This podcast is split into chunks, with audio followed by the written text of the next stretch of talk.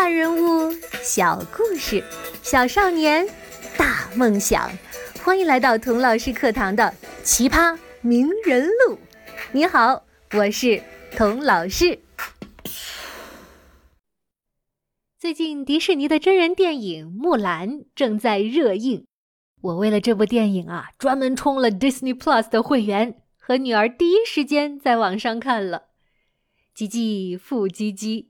木兰当户织，不闻机杼声，惟闻女叹息。这首《木兰辞》是我教会女儿背的第一首诗，也是我妈妈教我背的第一首诗。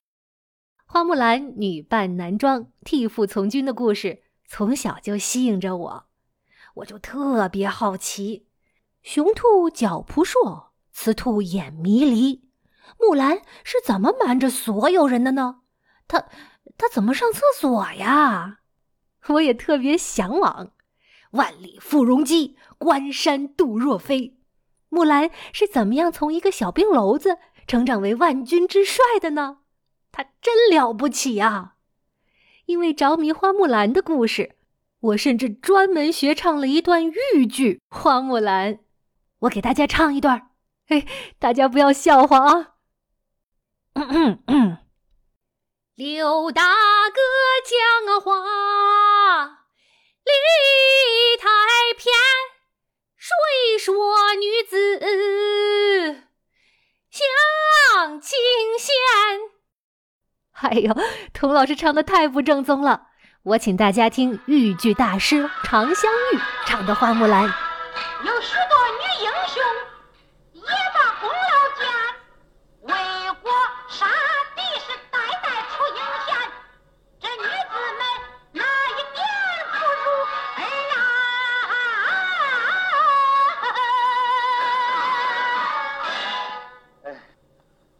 大哥，你说的对，呃，你说的真对。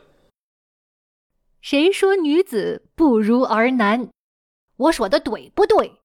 哈，如果真的有花木兰这个人的话呀，她的故事应该发生在一千五百多年前的北朝。那个时候，女子从军那是犯法的。为什么呢？因为那个时候人们觉得女人比男人软弱。比男人胆小，没有男人聪明，没有男人勇敢，没有男人力气大，需要受到保护。女人呢，天生就应该待在家里啊，养育孩子，照顾老人。女子别说不应该扛枪打仗了，她们呢也不能考军校，不能自己去看医生，不应该出门工作。哎，就算找到了工作，只要一怀孕，就会被炒鱿鱼。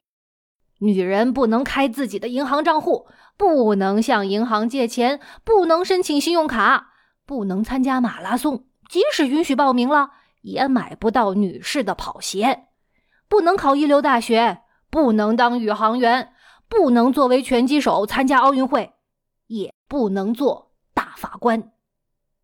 听到这儿，你肯定有点糊涂了。哎，童老师。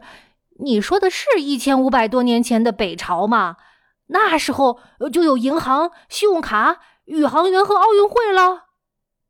我说的呀，不是一千五百多年前的北朝，而是五十年前的美国。是的，你没听错，五十年前的美国。如果你们的奶奶或者外婆出生在美国的话呀，这些事儿在他们年轻的时候都是不能做的。为什么呢？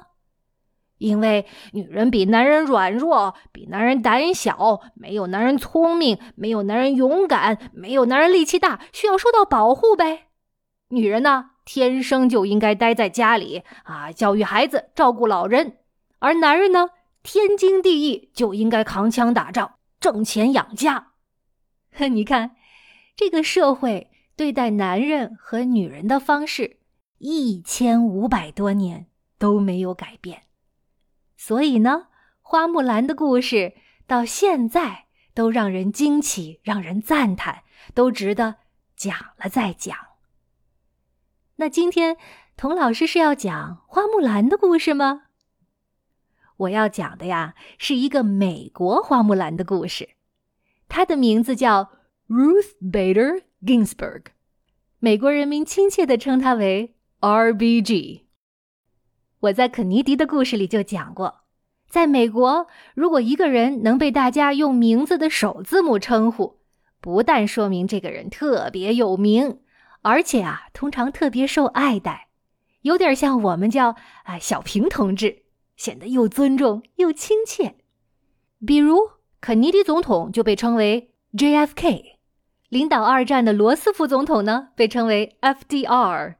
著名的民权英雄马丁·路德·金被称为 MLK，嘿，还有我们的好心眼巨人 BFG。而美国从建国到现在已经有一百多位最高法院的大法官了，所有的大法官中，只有金斯伯格有这样的殊荣。人们叫他 RBG 还不过瘾，还不能显示对他的喜爱。又在 R B G 之前呢，加了一个形容词，叫做 the notorious R B G。notorious 可不是个好词儿，是臭名昭著的意思。哎，这到底是在骂他还是在夸他呢？今天呢，我就给你讲讲 the notorious R B G 的故事。听完他的故事，你自己来判断，这臭名昭著。到底是骂他还是夸他呢？这个 R B G 又是美国现代版的花木兰，又那么臭名昭著。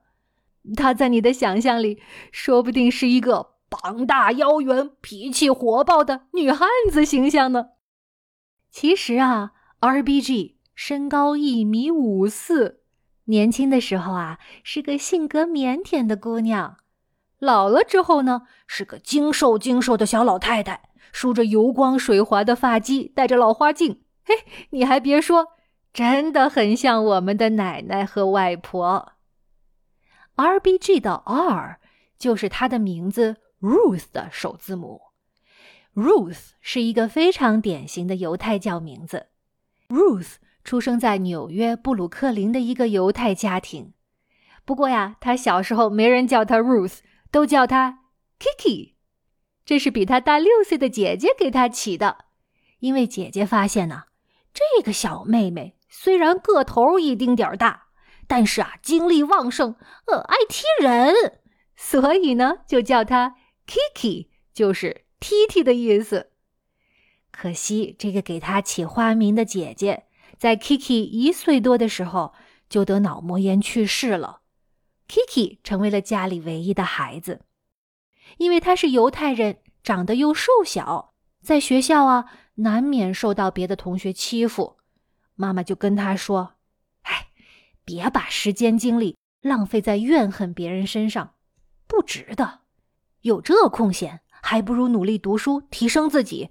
自己强大了，什么牛鬼蛇神都不怕。”一提到犹太人，有人脑子里面第一个想到的词就是有钱。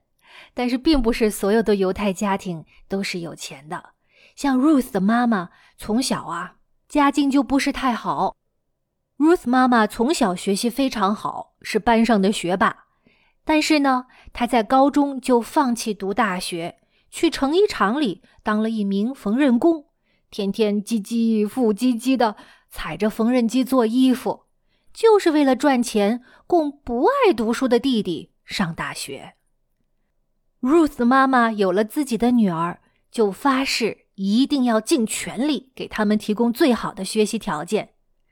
Ruth 继承了妈妈的聪明，也学习到了妈妈身上坚韧、勤奋、不服输的精神。很可惜，在 Ruth 准备高考的时候啊，妈妈也在和癌症做斗争。就在她高中毕业的前一天，亲爱的妈妈去世了。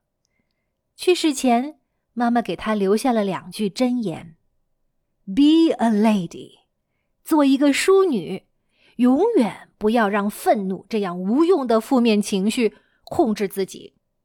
Be independent，要独立。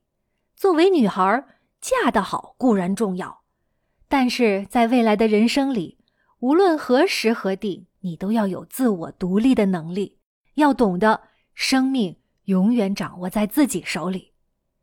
这两句话成为 RBG 最重要的人生信条和武器。每当他走到人生的绝境，母亲的箴言总能助他绝境逢生。带着妈妈的祝福和教诲，Ruth 高分考进了名校康奈尔，四年后以第一名的成绩毕业。一九五六年秋天，他考进了哈佛法学院，是当时五百名学生中。仅有的九名女生之一，Ruth 踌躇满志的来到哈佛法学院报道，穿着自己最好的晚礼服，和一年级新生一起参加入学晚宴。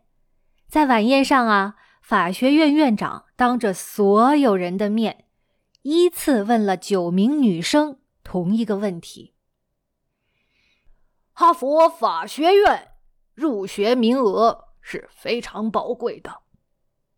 而，亲爱的女士们，你们占了本该属于男生的宝贵名额。